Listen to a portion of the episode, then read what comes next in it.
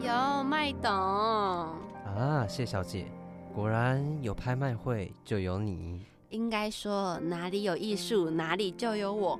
不过今晚我可是不会手软的哦。哈哈哈，有野心。各位先生、女士，欢迎来到异想天开拍卖会。今晚将拍卖出十三件艺术品，让我们用最热烈的掌声来迎接最美好的一晚吧！异想天开拍卖正式开启。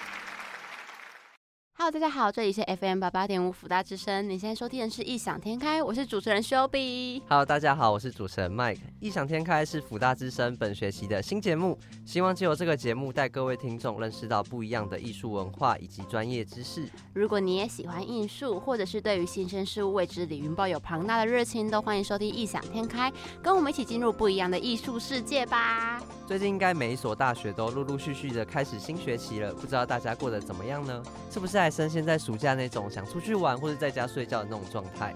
哎、其实我真的觉得有，而且这次福大算是比以往还要早开学的，以前好像都是九月中后旬的感觉，就是快要秋天的时候，或者是快要中秋节的时候之类的哎、。但这次也是要中秋节，但是有啊，对哈，对？吧？礼拜还五。是就是因为大家想要让我们有放中秋节连假的机会，因为毕竟以前没有。好，不管，反正就这次就早早的，就是拉大家面对现实的，是不是真的一时半会都没有办法适应的感觉？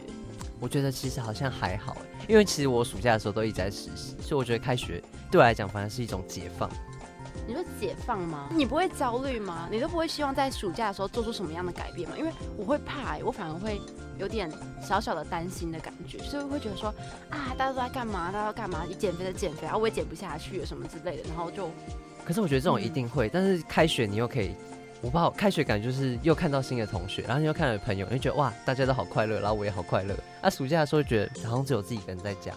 啊，所以是一种自己的时间的感概念对对对，暑假比较像是自己的时间。那小麦，你有没有？好，我们这里算是小提示，因为其实我们虽然叫做 Mike 跟 Shelby，但是其实我们还是比较喜欢互相叫彼此的小 nickname 就好了。有小麦跟小谢，对对，小麦跟小谢。那小麦，你这个暑假就是你说你有解放，那你有做什么新的新鲜事情吗？哦有，我有去玩那个滑翔翼，黄翔毅哦，在我哇。哇哦。这么情绪化，哇，我真的是我好 emotional 哦。我觉得你可以去玩，因为我那时候就是很想去玩滑翔翼，然后是我女朋友，然后在我生日的时候偷偷的帮就是帮我预定，嗯。然后那天就是去玩的时候，我原本以为我会很紧张，但其实没有，就我想说他可能会像玩游乐设施那样，但结果没有，我觉得反而就是很轻松，然后就是很自由的感觉。对像老鹰一样，好，这里必须得说，因为我们刚才在录音之前，我让小麦做了一个，你知道，老师说不可以给人家乱做，因为会误导大家的心理测验。然后小麦说他就是我们测验的结果显示小麦很像是老鹰，所以他也很向往自由。对，没错那你。经过了这次滑翔翼的体验之后，你有感觉到就是有什么心态上的转变吗？就是一个新的事物。反正像这种东西，大家知道我们在小时候一定不可能玩，然后就是越长越大会接触到这种东西。嗯我觉得就是你会开始发现说，你要好好去努力，然后去赚钱，你就可以去探索更多不一样的、有的没有的新的娱乐消遣。就是你可以体验到新的是这世界上不同的事物，以前没有体验过的感觉。对，没错，所以就是这样也很满足，对不对？很满足，而且就会勉励自己要更努力。因为其实我这个暑假都一直在背英文。嗯好，我知道这个可能是一个很烂大、很烂大街的一个改变的方式，但是因为其实我英文一直都没有到非常好，但是大家也刚才听我努力的用了很多很不错的小小的英文单字，但是我就想说，Shelby 跟对 Mac，还有 emotional，大家不要忘记了。但是我有努力的再去做一些自己的改变。然后其实我这一个暑假下来，我就发现其实我也变得敢说英文，然后好像也就自己有做了一些改变，我就觉得改变的威力其实蛮强大的。就可是就像小麦的黄沙印，可是它就是一个突然的那种刺激的改变。嗯所以其实我觉得这种改变的威力很强大。嗯然后其实我们今天要介绍一个主题，那个主题其实我觉得就是一个很刺激，然后一个很强大的改变的，会让人有这样的感觉的主题。没错，就是不知道从什么时候我们会开始很注重外貌这件事情。是，就像有一些人可能在国中的时候，女生可能会想要去打耳洞。嗯嗯嗯嗯嗯，嗯。那你是什么时候开始想要打耳洞？这个我觉得必须得说，因为其实我从高中的时候就很想打耳洞，但我爸妈一直都不允许。后来到高中升大学的时候，我就跑去打耳洞了。然后所以这时候一打下去，我会觉得我自己长大了。你就觉得自己啊为什么？就是你会觉得你自己是一个被，就是原本是不被允许的嗯，这件事情，然后你就一打下去的时候，你会觉得说，我好像脱哦我离了。可以了，对对对，我是我脱离父母，我可以合法做这件事情我已。经十八岁了，你知道那种感觉，就是我就已经脱离这些事情。没。错，那其实我觉得，除了打耳洞这件事情以外，我觉得有一件事情也是属于那种你会觉得突然觉得自己好像焕然一新、脱胎换骨的改变。没错。对，那小爱请公布答案，这是我们一贯的 破题手法。好了，我们本次要介绍的主题就是刺青。那讲到刺青，其实我自己也蛮想刺青，也想好一阵子，但是一直都没有刺青。因为我觉得刺青是一个很永久性的东西。对，你就不知道自己吃下去到底会不会后悔。对，然后其实有时候你会觉得说，你可能在这个阶段觉得这件事情对自己有意义，然后刺嗯上去的时候发现，哇，你三十年后发现，哎、其实对我来说一点都不是很重要，对就完蛋。就还有人会把男女朋友的名字刺哦，在身上，对对对，那分手之后就就塞雷棍了，好难听哦，谢颖，太难听了。哎、像有些男女朋友会真的去讲说，哎、要不要一起去刺个青？但是嗯我觉得那个真的不能冲动。对，我也觉得不行。可是这件事情就等到我们等一下再讨论。那就是如果你还对就是刺青非常感兴趣的话，就不要转台，继续收听我们异想天开。那我马上进入下一个单元。Go，用心感受，用心阐述，用心打造，都是艺术作品的创作过程。作品中都有创作者的初心以及人生的写照和经历。现在就一起出入异世界，一起用心陶醉在其中吧。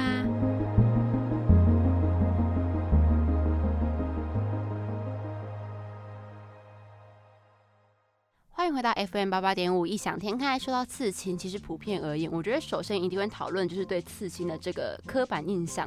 没错。而且我觉得大多数人都认为刺青好像是比较负面的，嗯，甚至会有一些比较贬义的词，像是刺青就像八加九妹，对，或是黑道。对，或者是说什么小混混、刺青的小孩就是小坏蛋的感觉。而且其实长辈这边也是很不能接受，像我爸也常常跟我说什么不能去刺青啊，是真的会很火大那种。那小麦，你对于刺青的看法是什么呢？因为像其实我爸就有刺青，而且他嗯还不少，就是什么、不少吗？对不 少，是什么叛逆的叔叔？我就是爱上了。可以跟大家分享。他左边哎、还是右边啊，我有点忘记了。反正他就是一边刺了一个关公，然后另外一边刺了一只，我以前都叫它猫了，但是我爸说是狮子。你好 问不道德你好你太失礼了。然后他他手上还有刺了一个一对羽毛，但是我看起来很像蝉。反正我就是尽可能的告诉我爸说刺青很丑，不要刺。你有想过，或许就是很多人说不要去刺青，有可能是会怕你像你这样子的死小孩，或者是 哦我刺了去嫌他的你怎样说哦你是刺羽毛吗？我说刺蝉怎样的，我就觉得不是很对劲。所以你对于刺青的看法其实没有到很差。对，其实而且我现在自己也蛮想刺青，那你如果想刺的话，你会想刺？刺什么吗？对对对对其实我想要刺一段字，或是一句话。你还有你现在有想到吗？还是你现在有点害羞，不愿意公开？没有，其实我一直都没有想到，因为我觉得 我以为会有多 伟大的？每次我我跟大家聊到刺青，然后他们都会问我说：“那你那段话想要刺什么？”嗯然后我就跟他们开玩笑，我就讲 “no pain no gain”。死了，玩什么 work harder，然后 get harder 嘞，这样子。反正就是我真的不知道，我我可能要再过一阵子我才会想清楚，到底想要刺什么。就是找出自己的想要的心之所向的感觉吗？对，因为我之前有看过，不要好了，反正就是我某一个朋友，他就吃了一段话，然后大家就觉得很白痴，但是没有人跟他讲。各位听众朋友们，你知道现在小麦是用沾沾自喜的脸在看着我，所以我觉得我们还是要谨慎思考刺青这件事情。对，没错，刺下去就是一辈子的事。对，那对于我的想法，其实我觉得刺青在这个时代已经不不是只限于是一个，就像我们刚才讲的一些刻板印象，更多是一个对于自己的表达。没错，我是怎样的人，我是怎样的风格跟德性，还有调调的嗯这部分的表达。所以其实我觉得，对于刺青，我一直都是抱有着很开放的想法。因为像我有些朋友，他们的刺青也是真的很正点。然后我正刚有是是真的很正点。那时候我刚我刚才有听到小麦在讲，就是他自己想要刺一段那个。其实我自己也有想说，我想要刺什么。你要刺什么？我曾经有好这个这个很白痴，我觉得会被你取笑，但是我不管了，因为没是我的表达，。没有什么比 no pain no gain 更好笑。哎呀，这个真的很低能。就是我那时候很喜欢《小王子》这本书，嗯，我真的超级喜欢。所以想要刺一个小王子我想吃一只狐狸，啊？这个 这个小王子有什么关系？就因为它里面有一只狐狸，然后这只狐狸很有智慧，它会教会你很多道理。那时候我就很想要刺一只狐狸，但是回过头来，就是我有去思考，就是应该说到这个年纪的时候，其实我已经不会再想刺狐狸了，因为我觉得那个其实就是一个阶段性的东西。哦，一时的想法。对，所以其实我觉得，就像我们刚才说的，刺青其实很多人会有那种刻板印象的原因，是因为我觉得刺青代表是一种冲动的感觉。嗯，但我觉得有些人会反而希望把这种冲动记录在自己身上。对，我觉得这个想法很棒。对对，你非常的棒，我的 partner 超赞的。可是我觉得这好像就是你的人生的故事跟历程，对吧？对，就好像我常常看到就是吃一堆青的人，我自己看国外的节目，反正他们就会讲说，哦，这个是我十八岁、十九岁想到什么吃的，然后这个是我当初经历过什么故事的时候吃的，我觉得就很有意义。你感觉好像把你身体变成一本书，是一本画布，就是你自己对的东西。对对对你其实我那时候有在身上小红书，就是我小红书很爱很爱用，然后他们就会很崇尚强尼戴普，因为他们觉得他很帅。然后他我也觉得他很帅。我也觉得他很帅。其实。我们好有共识哦。然后他之前呢，就是有跟一个女生交往过，但我忘记那个女生是谁了。嗯，他就那他还他很年轻，然后他就把她刺在身上。哦，你说脸吗？我忘记是脸还是名字，可是就是你知道是那个女生，然后他也跟媒体公开说这就是那个女生。然后过了不久，他们分手了。然后过了好像几年之后，那个媒体就问他说：“你会后悔把它刺在身上吗？”嗯他就说不会，因为那时候我是真的很爱他。我，Oh my god，你学到了吗？真男人，man man power。以后都刺。刺什么刺？只是我觉得，虽然我们把刺青现在讲的好像就是很、很、很幻想或者是很美好，但是其实我觉得，相信很多对于想要刺青的人，应该还是会抱有着很多的不安定的感觉，因为或毕竟是疑问，对，因为毕竟刺青的迷思太多了，还有那种不，呃，怎么讲？因为我觉得刺青的资讯蛮不公开的。对，然后他的问价的方式，然后报价的方式，其实我觉得都不是，就如果你还没有接触，你是新手的话，其实我觉得是蛮难就刺青店好像不太像卖场一样，就是你想要进去，然后问问一下就出来那种感我觉得它就是更深入的美甲的问价方式，就是你可能要再去跟他密他说哦，我想要怎样怎样。可是那感觉嗯。有更多的讨论，因为美甲可能只是一个月的，但是刺青是一辈子的，所以你们还要一直讨论什么的，然后包括你的预算怎么算什么的，其实我觉得是很麻烦，可是又是很有意义的一项工作的感觉。没错。所以，那我相信，其实在，就是很多听众朋友在听我们的节目，现在的听众朋友，其实如果你们想要刺青，应该也有遇到说很多的问题。如果你们是新手的话，当然，像我也有很多问题。对，还有那小麦还有一个最大问题是要先想清楚自己要刺哪一段字。没错，哎，好爱想刺在哪里？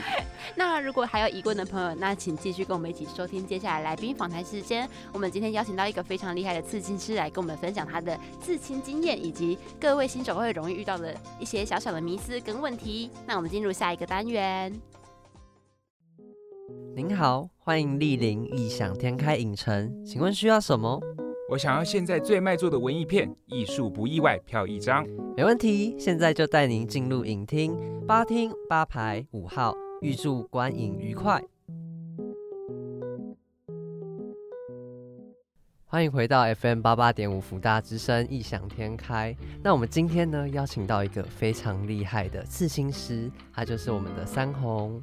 嗨，大家好。那想问三红是从什么时候开始入行的呢？嗯，其实因为我自己有开一间工作室找找纹身，那刚好这个月是满五年。那在成立其实工作室之前，我大概嗯有在店家学大概一年的时间。你说在其他店家对，学？就是一般的刺青店。那我很好奇，就是你踏入刺青这个行业是为什么？当初为什么想要踏入，就是想要学习刺青？嗯，其实一开始没有特别想学，是朋友问我说：“哎、有有没有兴趣？就是对刺青有没有想要了解的？”那他刚好是一个刺青师，所以我那时候就是有去他那边，呃，一起算是聊呃摸索学习一段时间。你本身的时候事情就很多了吗？其实我那时候刚一开始接触的时候，没有像现在这么多。嗯，。对，然后网络上的一些东西也没有像现在这么丰富。那像我们知道，就是刺青可能在老一辈的观念可能是不太好的，就是他们可能会有一些刻板印象。那你当初要成为刺青师的时候，家人有很反对吗？其实我觉得好像还好哎、哦真的吗？是对开明的家长。嗯，因为我是跟他说，就是因为我家在宜兰，然后我自己来台北念书，所以很多事情他们其实就管不太到我。哦就比较对，所以我那时候就跟他说，就是哎、我我想要做，我跟你说是出于尊重，但是我会希望你可以就是也尊重我的想法。对，所以他们其实没有太多阻拦，他们只觉得就是如果你真的对这个有兴趣，或者你将来要做这个工作，你如果身上要有刺青的话，等你这个工作都稳定之后，再嗯开始做刺，就是身上再开始刺青，避免影响到你可能之后的一些社会观感，去影响找工作之类的。嗯，对。那我一直很好奇，就是像这种记忆类的东西，会有学徒这个概念。你当初进来的时候有学徒这个概念吗？有，其实最一开始都是学徒，嗯，对，嗯、我到店家，除了一开始跟朋友接触之外，我比较正式学的时候，就是去店家当所谓的学徒。那其实现在大部分也都是学徒类型比较多，因为学徒是最可以完整的去得到师傅啊一些前辈的经验。嗯，对，那现在自学的其实也很多啊，因为网络很发达。你说自学是自己买器材回嗯，家，自己买器材啊，然后可能上网看一些教学之类的，对。那我比较好奇，就是假如说你今天要自学，那你会就是需要准备什么道具？因为不可能就是拿自己的手当自学的东西吧？但其实自学蛮多人都是从吃 自己开始。哦，真的吗？对，那现在其实很多辅助的工具，像是可能人工皮，对，嗯但是我们自己在刺青过就知道，人工皮跟实际的人皮的落差其实还是蛮大的。嗯，对，所以前期尤其是自学的人，前期就会可能有亲朋好友的支持哦去，呃，去让你实对实实际操作，对。那其实我好，就是我还蛮好奇，说就是如果当学徒是要当到什么样的阶段才可以，就是去就是跟客人就是做那种刺青的工作？嗯，其实这个蛮看每一个师傅的规划，因为有些店家他可能会希望你至少，嗯，实际的练习可能超过半年或是一年再开始所谓正式的接客人，有的可能半年或是多久，就是每一个规划都。每一个师傅的规划都不同，那也要看每一个的能力，每一个人的能力。对那你还记得你第一个就是刺的刺青是什么？就是刺在别人身上的刺青是什么？就是你自己一第一个亲手刺，嗯，我记得是一只狗狗，就是很简单的线条的狗狗，因为那时候我师傅帮我接了一个客人，然后我那时候都还没有刺过青，所以我就很紧张，我就打给我朋友说：“哎、你想不想刺青？”对，他就说：“那不然我明后天有空，你帮我刺一只狗好了。大家都好都好勇敢。”对，感谢他们。对，刺青的时候有手抖吗？其实嗯一定会，而且会一直流汗。那手抖的话要怎么办？就可可能会有刺歪的风险。手抖就是尽量可能手要找支点去做一个辅助，然后跟尽量让自己可能缓和下来。平静一点。对，那到现在就是你刺青的时候还会很紧张吗？就是每一次的。嗯，其实我觉得我自己还蛮容易紧张的，所以一直到工作前到可能客人进来，大概都会有前面十五分钟，我要做一下。精神 心理对建设对，做一点调整，对，那其实我们都会有一个小小的刻板印象，是觉得刺青师好像要有很多的能力，譬如说我要很会画画，或者是我要很会设计。那其实还蛮想要请问说，刺青师通常需要有怎样的能力呢？其实像你刚刚提到的，可能绘画之类，它都是算是一个蛮基础的。那我觉得现在如果你要作为一个能够独立运行的刺青师，你还会有需要具备可能像是经营的能力呀、一些相关的知识。然后我觉得人的特质，一些像是细心之类的也会很重要。对嗯，了解。那所以其实，那如果假如今天我不会绘画或者是设计的话，也是可以当，还是太硬了，这个太太强人所难。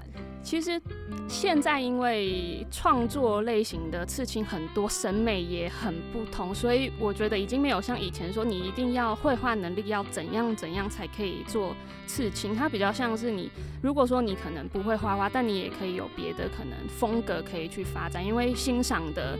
呃，有人欣赏的图案的类型是很多元的，其实还蛮要蛮想要，就是请问一下说说，那通常来说，刺青师会主动创作刺青，还是会比较像是模仿的性？就是可能有些客人会想说，哦，我想要刺这样子的风格的时候，会有产生什么模仿的抄袭的问题吗？嗯，其实像以刺青的嗯图案的作图类型分的蛮多种的，有一个就是像你刚刚说的创作项，就是我今天我自己本身喜欢画图，那我平常就会画一些我自己的作品。那像有一些他们可能会比较针对像是客人的需求，其实像一些传统的店家之类，他们比较会去。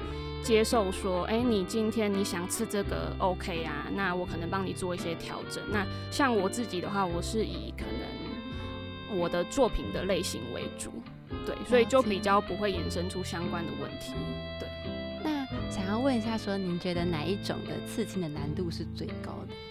嗯，我觉得这有点难回答。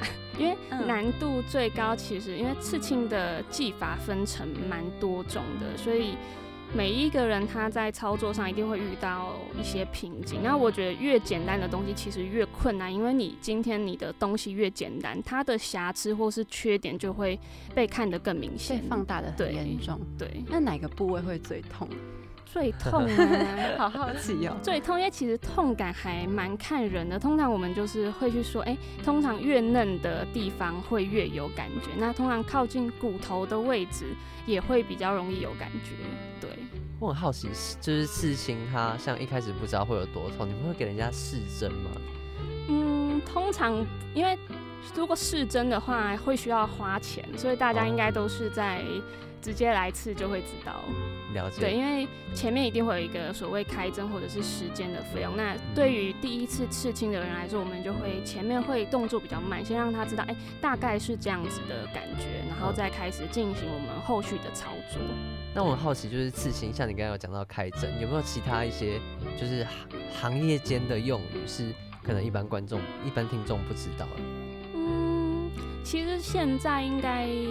我们的用语好像也没有特别复杂或是艰涩的词，因为网络很发达，所以大家普遍的认知应该都还蛮清楚的。对，像常见可能所谓开针啊，然后什么贴膜啊之类的，应该大家都蛮清楚的。我蛮好奇有没有遇到那种真的很痛很痛会叫的很惨烈的 客人？你有遇到过这种的吗？嗯，其实我只有遇过一个，然后他就是会。觉得很痛，痛到需要一直暂停，要挣扎的那一种。对，但是它其实就是刺一个大概一点五乘一点五公分的三角形的线。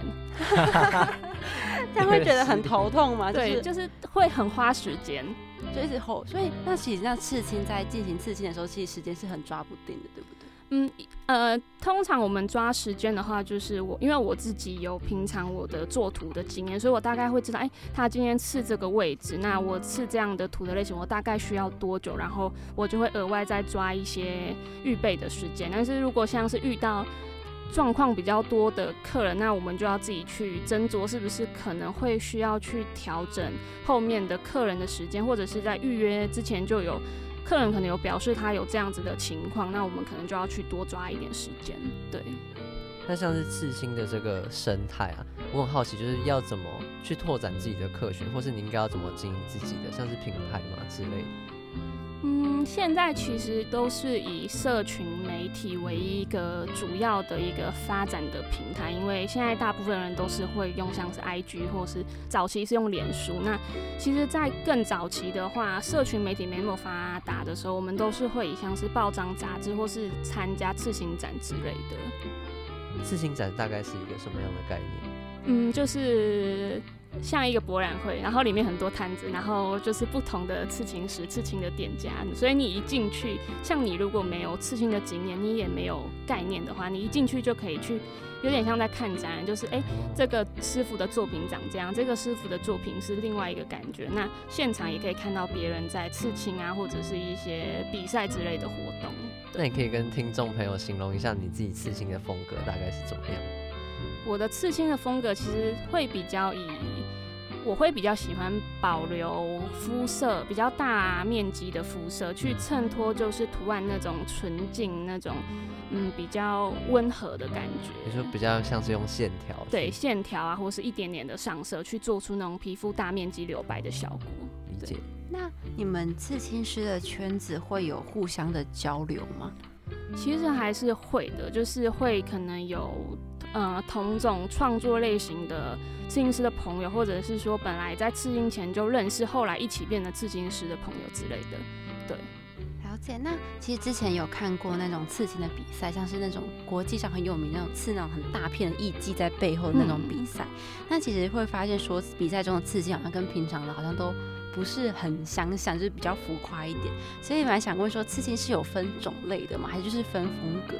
刺青其实就是最主要的差异就是风格。那刚刚在说的可能大面积的刺青，它是因为像刺青比赛的类别很多种，他们有分所谓的小图跟大图，或者是风格类型，所以。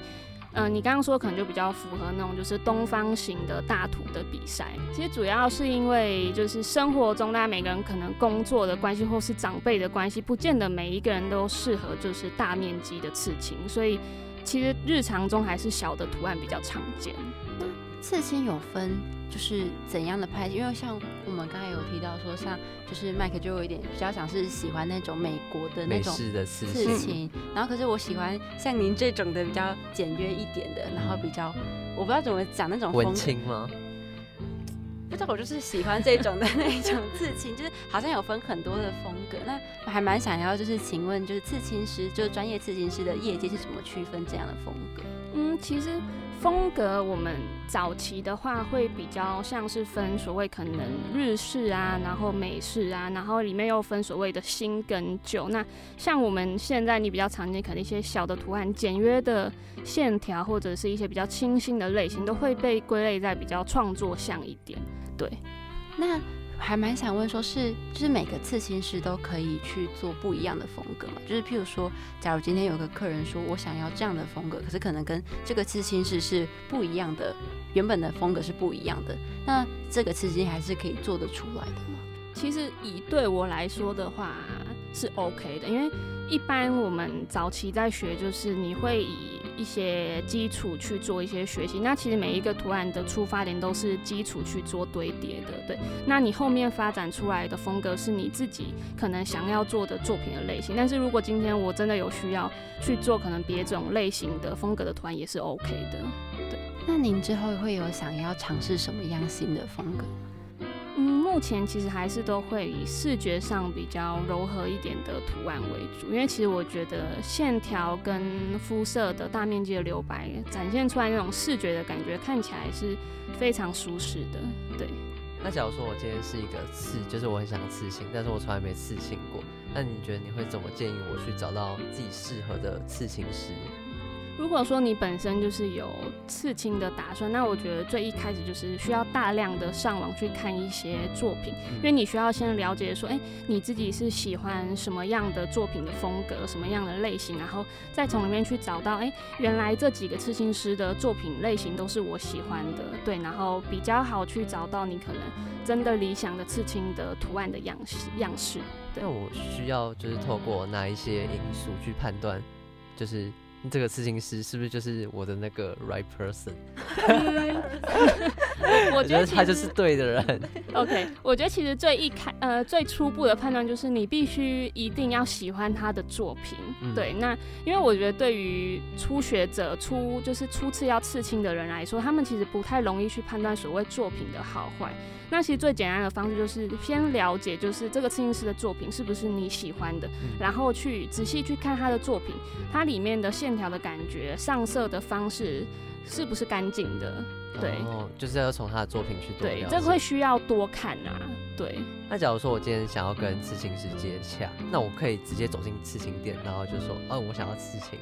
嗯，其实要从网络上去找，其实也是可以的，因为，嗯，你刚刚说那种类型，就是直接进到刺青店里面想要做咨询，它是比较传统的一种方式。那对于一边一般可能在可能路边的刺青店来说，它是 OK 的。但是像我们现在，我自己的话都是以接直接预约的类型为主，所以他需要在网络上透过平台先跟我完成可能预约的内容之后，我们才会进行下一部分，可能不管是面对面。的交谈或者是刺青的安排也好，嗯，那假如说我今天就是准备要开始刺青了，那那个价格大概会是就是有什么依据去做报价？这个其实呃范围非常的广，因为以刺青师不同的刺青师来说，跟面积啊、位置、图案的内容都会影响到它的费用。嗯，对，所以其实，在一开始初步的话，就建议可以先存一点钱，然后你可以去询问看一看，说，哎，你喜欢的刺青师他的认领图或者是刻制图，它的报价大概落在哪边？因为每一个刺青师给的价格不太一样。嗯对你也可以说，嗯，你可能先准备一点钱，然后去了解费用之后，发现哎，诶可能跟预期的有一点落差，你就可以可能再存一段时间之类的。像认领图这个部分是刺青师就是已经画好的图吗？对。然后就是你觉得你就要吃这个，那可以他可以去做更改吗？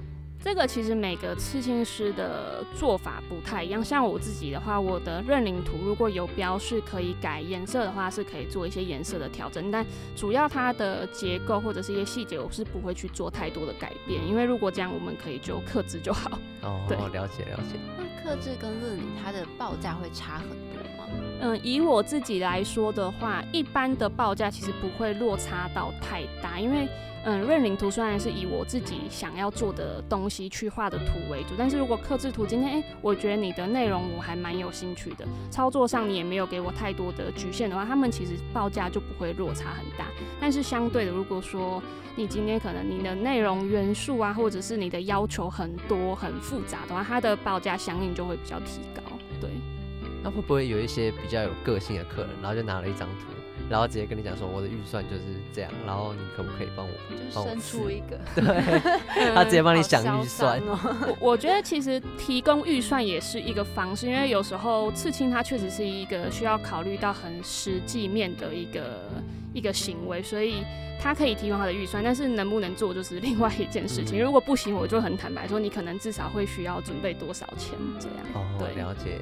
其实这里还蛮想私心，就是想要请问，就是假如今天只是一个就是大概这么手腕大小这样小面积的刺青，如果没有什么的话，大概 就是的报价会落在哪里呢？嗯，这个没有什么，这个内容有点广，就是嗯。因为刺青它的价格会取决于刚刚有说到内容，嗯。然后你的位置，然后跟就是其实跟诗作的时间是有很大的关系，所以以你刚刚说的那种图案的类型，它有可能一般的摄影师有的报价可能他是收开征费三千元，那有的他可能你今天图案可能小小，但是他觉得哎、他就是会需要花时间去制作，或者是它的排程就是会需要一点时间的话，那相对他们的收费可能也会比较高，对，所以其实所谓可能小图案两千到可能两万之间，我觉得都是很有可能的。都是一个很大的对，所以就是回到前面刚刚提到，就是你要看每一个刺青师的报价，对，这样你会比较清楚。所以你大概找这个刺青师刺青，你会需要准备多少的预算？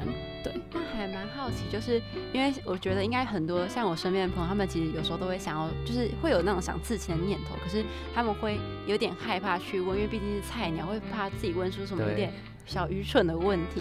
那这刺青师有没有觉得有什么问题，或者是有什么样的行为是你们的大忌，就是大禁忌的感觉？其实我觉得不用去太害怕问问题，因为对于初学呃初次要刺青的人来说，他们一定会有很多的疑问，希望得到解答。那换问问题，我都会蛮认真的回复。但我觉得大忌跟地雷应该就是我很认真的回答你，但是你给我已读不回。他很贼，这样很我我觉得这样就是因为我我问问人，对，因为我花了时间回复你，但是我会希望你一样，就是给我给我相应的尊重。对。可是这种人应该不少吧？其实是蛮多的，但是相对的，其实我们在就是嗯很多讯息中，还是会发现很多客人是还蛮有礼貌的，嗯对。那会很忌讳那种迟到吗？就是那种当天在刺青的一些禁忌，譬如说，就是脾气什么很暴躁，或很怕痛，会断动什么，就那种很可爱的禁忌。其实像是迟到的话，就是我可以接受，就是他可能在预约的时间之前就跟我说，他可能因为什么关系，他可能会迟到，迟到大概多久？我会去看我当天的预约的状况，说，哎、如果我的时间是足够可以等他一下，我会跟他说没有问题。但如果说他今天是嗯已经迟到了，但是他没有讯息提早跟我说，我可能会直接取消，因为我不确定你到底要不要来，我也不确定你这样子大概会拖到多久的时间，这个是蛮重要的事情。不管在任何场合，其实应该都是这样。要准时，要不然会对影响到别人。对，那其实像是刺青过程中，像你刚刚说，可能痛啊，或者是痒啊，就是有些人他可能多多少少还是会有一些就是动作去影响到刺青的过程。我们只能说就是尽量安抚他，你可能尽量身体放轻松。那我的手在你身上的时候，尽量不要有太大的动作，对，因为这我真的没有办法控制。对，了解。那想要问一下说，因为我觉得很多人都有一个问题，就是他们可能在刺青之前就会想很久，因为毕竟大家都会觉得刺青是一辈子的事情。没错。那要怎么认定就是自己的这个刺青就是值得，然后或者是不会后悔？就是有什么样的小 table？嗯，我觉得这个跟本身自己的就是想法会有很大的关联。就是像我自己是我自己觉得很棒很好，我就会一直这样觉得。但有些人他可能会因为朋友或者是家人身边的人去可能说，哎、这个图案怎样，或是这件事情怎样，而去影响的人就会。我觉得就没有那么适合刺青，对，因为刺青它刺上去之后，它是一辈子的，它在就算镭射或者是做其他方式，它其实很难做到完全的消除。那如果说你今天因为你自己的决定去做了这样子刺青的选择，但如果你很容易因为身边的人而去影响你对你这个决定的看法，那我会建议就是先缓一缓，就不要，就等到非常确定，我们再去做。因为确就是刺青就是刺上去就拿不掉了，对、嗯对，其他其实我倒觉得都还 OK。了解。那想要请问说，那您自己的第一个刺青是什么？这个这个会很隐私吗？其实也还好，我嗯自己第一个刺青其实就是很简单的一个字，就是宇宙的宇。是刺在哪里啊？其实在这边，但我现在就是因为它那个图案小小的，所以后来我是想要换一个比较大面积的图案，所以我就有盖过那个图案。嗯对，你当初刺这个的意义，就是你那时候是为什么会想要刺这个？一开始其实是我会想刺字，是因为。哎，因为很多兄弟姐妹他们的名字里面的第二个字都是一样的，嗯那嗯我就会觉得哦，这样子名字好有一家人的感觉哦。对，所以我当初会刺这个字，是因为我觉得这就是我们家的中间字，然后我就觉得有点像是代表一个家的概念。就是家庭的重要性对。对，所以我其实一直都还蛮喜欢这个刺青，只是后来我真的去认真做这个工作的时候，就会觉得，哎、因为早期参加展会会有很多需要可能前辈的交流什么，你身上会需要有一点点可能比较大面积的图案，所以才会去做后面把它稍微改掉。对，了解。那你现在身上有几个刺青？就大概就是这样有点有点。算不出来吗？太多了。其实也没有很多，我的刺青大概在十个以内，只是面积就是大小不一。对，那有没有就是你自己最喜，也不能说最最喜欢，因为每个都很有意义。那你有没有最就是觉得可以分享的？就看到觉得好漂亮，其实像是我身上的图案，除了我的第一个刺青之外，其他都没有任何意义。就是漂亮这对样子，就是嗯很多就是可能朋友的、呃、认识的刺青师，或是一些喜欢刺青师的作品，我就觉得哎、他的图好漂亮，我也想要收一个，所以就去刺在身上。哦对，所以你要说喜欢，其实每个都很喜欢，每个都觉得很漂亮。对然后这每个都很独特，对就是就是喜欢。对所以刺青师本身也就是也自己也是一个客人，嗯，对。就是去找自己喜欢的刺青去刺。那你有亲手刺在自己身上过吗？有，我有在，因为我那时候是在试所谓的手搓，手搓就是不用机器，直接用手拿针去做一个刺青的一个行为。那我那时候是想要试，就是说这样子刺青的痛感怎么样，那它的效果又怎么样，所以我就有刺在我的大腿上面，但是我觉得超痛，所以我没有刺完。好难想象哦，你要拿针然后戳自己，就是会，就是我那时候是刺到，就是有流眼泪，然后觉得手软软的，用力不了。对，就是有下狠心哎。对，所以我觉得针是因为像机器它好像是排针，它手戳的针它是一根就这样。嗯，其实你刚刚说的排针或是一根的针，他们就都是针，只是用途不同。那因为每个刺青师他的做法的关系，所以有的刺青师他的排针会做什么用途，或是他的单所谓单根的针会做什么用途，就是都不一定。哦，对，所以其实手通常手搓都是用单根的针，因为它比较好施力。嗯，对，那机器的话，就是其实都会用到，看你做的图案的类型。哦对，原来如此。那其实我自己还蛮想问，就是说，因为感觉刺青好像就是在形容一个故事，就可能某一个刺青，就是大家可能都会有这种很嗯就是浪漫的想法的感觉。那你有没有就是遇过什么让你很印象深刻的，就是故事、个人的故事，或者是特别印象深刻的刺青体验？嗯，因为通常的话，我不太会去问客人的饮食，但是我自己是遇到就是有妈妈带小孩来刺青的，这是我自己觉得比较特别的经验。是小孩也刺了吗？还是对，就是妈妈跟小孩他们刺一样的图案。对，因为其实就像你前面有提到，就是以长辈的观念来说，其实很多长辈还是不太能接受刺青这件事情。所以那时候我遇到就觉得，哎、也太可爱了吧！因为他是送给他女儿的十八岁的生日礼物，然后他们想要有一个对有一个母女的刺青。好想要这样就是很开放，说我好们想要这样女的刺青。但我还是不想跟我爸妈吃一样。对 我觉得那个就还蛮感人的。对，因为刚才我们前面的时候，我跟小麦在聊天的时候，我们有聊到一个问题，就是他爸爸其实会自己刺青，嗯，我爸爸会自己刺青，但他吃的不太好。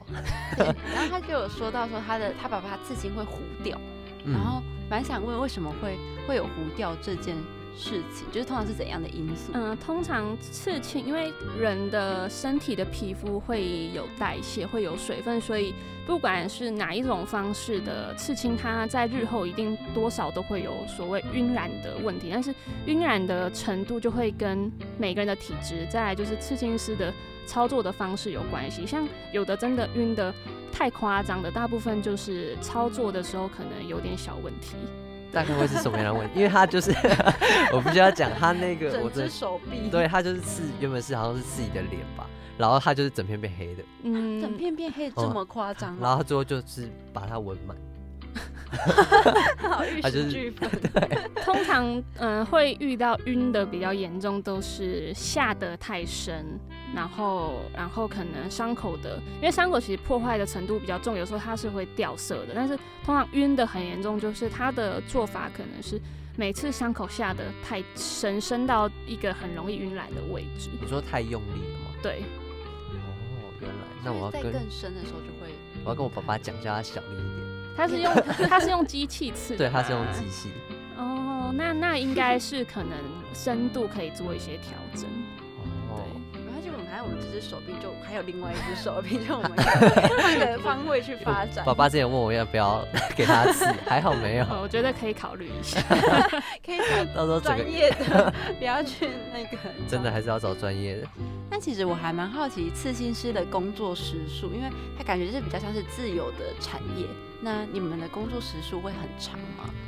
嗯、以我自己来说，其实我是健康工作者，就是我通常可能我如果有需要画图的话，大概是可能八九点会起床，吃完早餐之后会开始所谓的画图的工作。那我一般工作时间不会超过晚上六点。哦，所以你不会晚上的时候帮人家刺对，我的工作时间都是以，如果是刺青排程的话，都会是以下午为主，因为我觉得那时候我的精神状况是最好的。是最好的对，然后我也会去控制就是刺青的量，就是我没有办法一天可能排太多的图案，因为眼睛它会需要对焦。那如果今天我工作的时间比较长，那我觉得在视视力或者是手的操作上都会有影响。对，所以我自己是倾向就是温和的工作。这样很健康，我觉得是好事情。那也还蛮想问说，因为好像有看过那种很多人就是会刺让自己后悔的刺青，嗯，比如说我我有一个。不知道可不可以讲，好，反正我哥的有一个朋友，他就是那时候他暗暗恋了一个女生，他就把他的一个字刺在就是中指上面，嗯 OK，然后我就觉得很很猖狂，然后反正后来之后，反正就没有追成功，就很失败。他就把他整个是像，你爸爸是非自主性的，他是他就是自主性的把它全部就是纹满的那种感觉。可是通常就感觉好像改造有也有改造的很成功的那种案例。那你有接过这种改造的 case 吗？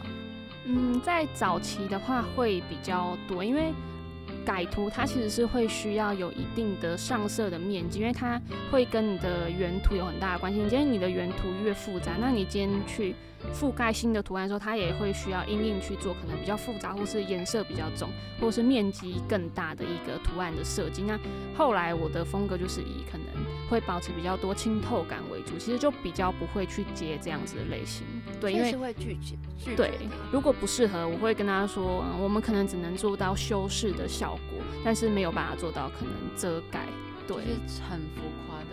对，所以还是要看图案的类型。如果 OK 的话，就可以讨论；如果不 OK，我可能就会建议你可能要再去问看看别的刺青师，或者是说真的有盖图需求，但是它的图案的要求比较多的话，我会建议可以直接先去打镭射，因为镭射让颜色变比较淡之后，你后续你要做的图案的选择就会比较多。可是镭射是不是很痛啊？嗯，听说蛮痛的。但是像是因为我现在看到就是刺青有很多种颜色，就是很黄色、绿色，有没有一些颜色是比较容易被镭射掉的？其实像是我觉得一般不要太重的黑色都是蛮好镭射掉，反而是一些彩色会比较难，就是镭射的干净。对，因为镭射是主要是针对所谓的黑色素细胞。嗯，对，所以在颜色它们本身就会有一定的受限，但是在刺青的遮盖上也是越深的颜色越难遮，所以它其实把深色打浅之后，就是做的调整的选择就会比较多。对，但我很好奇，就是刺青完的保养大概是要怎么去保养？因为好像听说会结痂之类，脱皮期，对不对？嗯，而且好像很痒。嗯，对，这养其实蛮看人的，因为其实刺青的照顾会跟每个刺青师的做法不一样，然后然后你所在的地区也会有差。像以台湾的天气就是比较潮湿、比较闷热，我通常就是会建议伤口就是保持通风就好。那我会建议他可以擦一些刺青用的修复膏去做一些前面初期的保养。那一些可能容易流汗的部位，然后是容易拉扯到的位置，那我就建议就是一些可能大量流汗、大量流汗的一些活动或者是运动。都会需要先暂停。对，那刚刚说的，它确实会结痂、会脱皮，所以其实刺青它前面大概一到两个礼拜是比较重要的时间，就是到脱完皮之后，其实脱完皮大概就算是第一阶段的好了。对，就后面就两个礼拜就会阶对第一个阶段的好，它就是一些比较需要注意的事情，通常都会在前两周。对，后面就是等到它就是两周过后，大概就是等皮肤慢慢的长厚一点。对，就是等一个复呃皮肤算是角质复原期。对。那假如像是复原之后，然后它可能颜色有掉，那这时候刺青师会负责把它弄回以前的样子吗？嗯，因为像这个其实蛮看每个刺青师的做法。我自己的话都是建议，就是哎，你刺青后大概可能一个月、一个半月之后可以回来找我做一个检查。那如果说复原过程中有一些掉色的话，我们都是可以在就是回来检查都顺便做一个补色的动作。对，原来。那我们还蛮好奇，说你目前做过就是时数最长的刺青是几个小时？嗯，我目前其实时数最长应该就是我第一次的作品做了十二个小时，但那个图其实很小，因为很紧张，对，很紧张就会一直流汗，然后后来刺到后面就是线都就是转印的参考线都不见，然后就要边想要图到底要怎么接才对。那时候客人知道你是第一次事情吗？我记得他应该是知道的，所以他人还蛮好，也蛮有耐心的。会不会其实自己也很紧张？不要紧张，我也好紧张的。那我们两个喝一杯好了。怎么可能？因为他因为那时候预约的时候应该都蛮清楚，因为通常你给所谓可能刚上线或是学徒练习，你的费用一定会比较便宜，但是相对的你会需要承承受比较高的风险。对，像是时间比较长，或者是作品可能会没有那么在预期之内。对。那像你刺青已经有五年多，快六年，嗯，那这之间走来，你觉得刺青带给你最大的感受是什么？就是在当这个担任这个刺青师的时候，嗯，最大的感受或是成就，钱吧，没有开玩笑的。我觉得其实，嗯，因为刺青它很多时候图案你需要去跟客人去做一个交流，所以我觉得刺青得到的最大成就就是跟人家。交流的能力，我觉得算是一个还不错的一个方，就是一个管管道吗？还是一个沟通能力有增强？对，增强。对。那有遇过那种就是沟不通的，就譬如说，就是不是说沟不通啦，就是 只是说的那种，譬如说你他可能形容给你的图案可能是那样子的，可是你们一直都没有办法达到一个共识的话，要怎么办？就是也不是说没办法达到一个共识，是感觉好像客人一直觉得差一点还是什么的，不是那个 right person。OK，通常如果因为像我自己的话，你如果说你是要做所谓的刻字的图案，那我们一开始就会先把你所有要的元素啊都先确定好，那你也确定你喜欢。我的图案的类型，那如果真的画出来的图就是没有符合你的预期，要么我们可能讨论怎么调整会比较符合你的理想的方向。但是如果说真的觉得哎没有那么适合，那我们就直接可以取消就好。对，因为我其实发现还蛮多人会不太好意思去说，哦，我好像觉得这个刺青差了那么一点什么，我好像没有那么喜欢。千万千万不要去刺你没有那么喜欢的图案，不可以将就。对，因为刺上去就拿不掉，然后镭射又超痛，对，镭射又超痛。对。那最后有什么刺青上需要注意的事情，想要跟听众朋友们建议？哎，如果说建议的话，我会建议，其实你在刺青前一定会需要好好的去想一想，你是不是真的想要这么做？因为有的人会很急于在可能很近，或是想马上在什么时候完成一个图案，可能因为心血来潮，或者是其他的想法也好，有些人会觉得说，哎，冲动就是。就是心动不如马上行动，但我会建议，对我会建议不要这么做。刺青，因为你的人生很长，的皮肤一直都会在，但是你的想法会一直变来变去，所以你在一个很冲动的时期去完成一个图案，可能会让你在日后觉得哦很后悔，但是又很麻烦，不知道要怎么去处理。所以一定要先想清楚，对，然后做好一些功课，这样。对，好，那我们今天谢谢三红的分享，谢谢来宾，谢谢，谢谢。那听完了三红的分享，其实我真心觉得刺青好像不会再是那种很遥不可及或者是很不切实际的梦想嘛，然后也会觉得好像开始会有勇气去做，然后没有这么害怕刺青这件事情了。因为我觉得刺青对我们大多数人而言，就会觉得好像刺青师没有那么好接近。真的，而且各位听众朋友们真的没有，我觉得。超亲近，真的，他就是跟他刚刚讲的那个他的作品风格一样，他就是一个很温暖的人，而且又是那种很清新的人，没错，很简单，可是会很有魅力的人的那种。因为我觉得刺青一直都有一个面纱，就是不管他是在路边还是他在网络上，你都会觉得好像他是不能随便去逛，就是可能里面的人会生气。感觉就是，我觉得普遍来说，就至少我一开始对于刺青师的印象是那种很酷的人。然后是那种暗黑系，可是超酷，很有魅力，但是你又不敢亲近，就不知道这样形容会不会感觉很像有点那种很漂亮的吸血鬼的感觉？什么意思？就是那种你不好亲近，像是你知道，好，这有点扯话题，但是。你有看过《暮光之城》吗？有。然后《暮光》，你有看过《暮光之城》？我有看过他的片段。好 好，那应该还是有看。他就是里面就是有说吸血鬼一家人，嗯，他们会聚在一起行动，可是旁人是不可以亲近的。可他们就是很有魅力，都是很吸睛的存在。就对我来说，他们就是那种很酷，然后很有魅力，很很有自己想法跟风格的一群人。但是你又跟他们隔一层距离。对，然后你就会恐惧跟害怕，说要跟他们怎么讨论。可是其实。刺青师的人们真的，他们的人真的是很好的人，很亲切的感觉。其实就是就很像其实一般人啦，他们就只是身上可能多了几个刺青，或是他们会刺青这个工作。对，其实虽然是神秘的，可是同时也是可以触及的感觉。而且像这次我比较印象深刻，就是他刺青的这个风格是。我还没有做这个节目之前，完全没有接触到，因为我自己之前喜欢的可能就是那种美式风格，对对。然后像是比较多亚洲人，可能就是那种日式的刺青，像什么半甲或是什么满背之类的。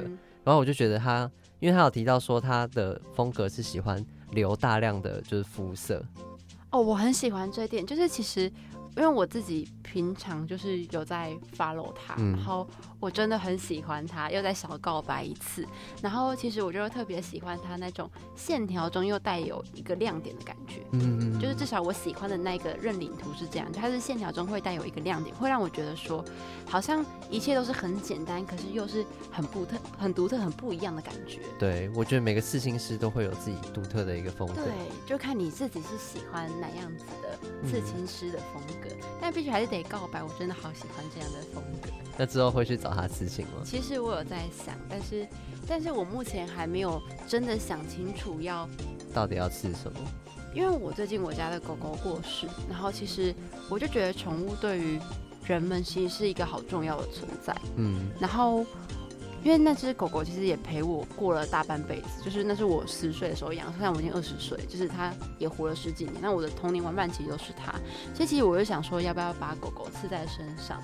嗯但是我觉得，就是我会再思考一下，因为像刚才刺青师也讲，就是如果还没有确定的事情，就慢慢的去一步去做资料，对对对。对对对，就先不要这么积极，不然如果今天就刺青这么美的艺术，到最后因为我的一时冲动变成了一种，变成一种后悔，我觉得很不值得。应该说狗狗对你来讲也很重要，然后像重要的东西其实都是要经过多思考。对，今天小麦讲了好多的道理，我真的觉 得快受不了，很棒，我真的觉得。而且我们今天经过这个访谈之后，其实我们私底下的时候也有在跟三红聊了一些，就是还有其他一些事情的一些小密谈。然后其实嗯我真的觉得这次我真的学到了很多，就是发自内心的感到现在做的好像不是一个节目，是真的在增加一个体验，然后增加一个经验的感觉，好像真的有深入了这个领域。嗯，就是觉得艺术界对我们来讲可能很遥远，但其实你靠近去探索它，你会发现其实它就真的在周遭而已。对，而且其实也没有像大家想的这么可怕或者这么遥不可及。然后，其实我们今天呢，就是第一第一周的主题是以刺青为主，有一部分也是因为其实我们都对于刺青很感兴趣。那不知道今天听众朋友听完了这一次的这一集的节目的内容，有没有跟我们一样，也是对刺青就是不但剥开它的面纱，也觉得哇，我真的有想要去做的那种感觉。那如果你也觉得收获满满，请你下一周也继续收听我们的异想天开。我是小麦。我是 Shelby，，那我们下次见，拜拜拜。拜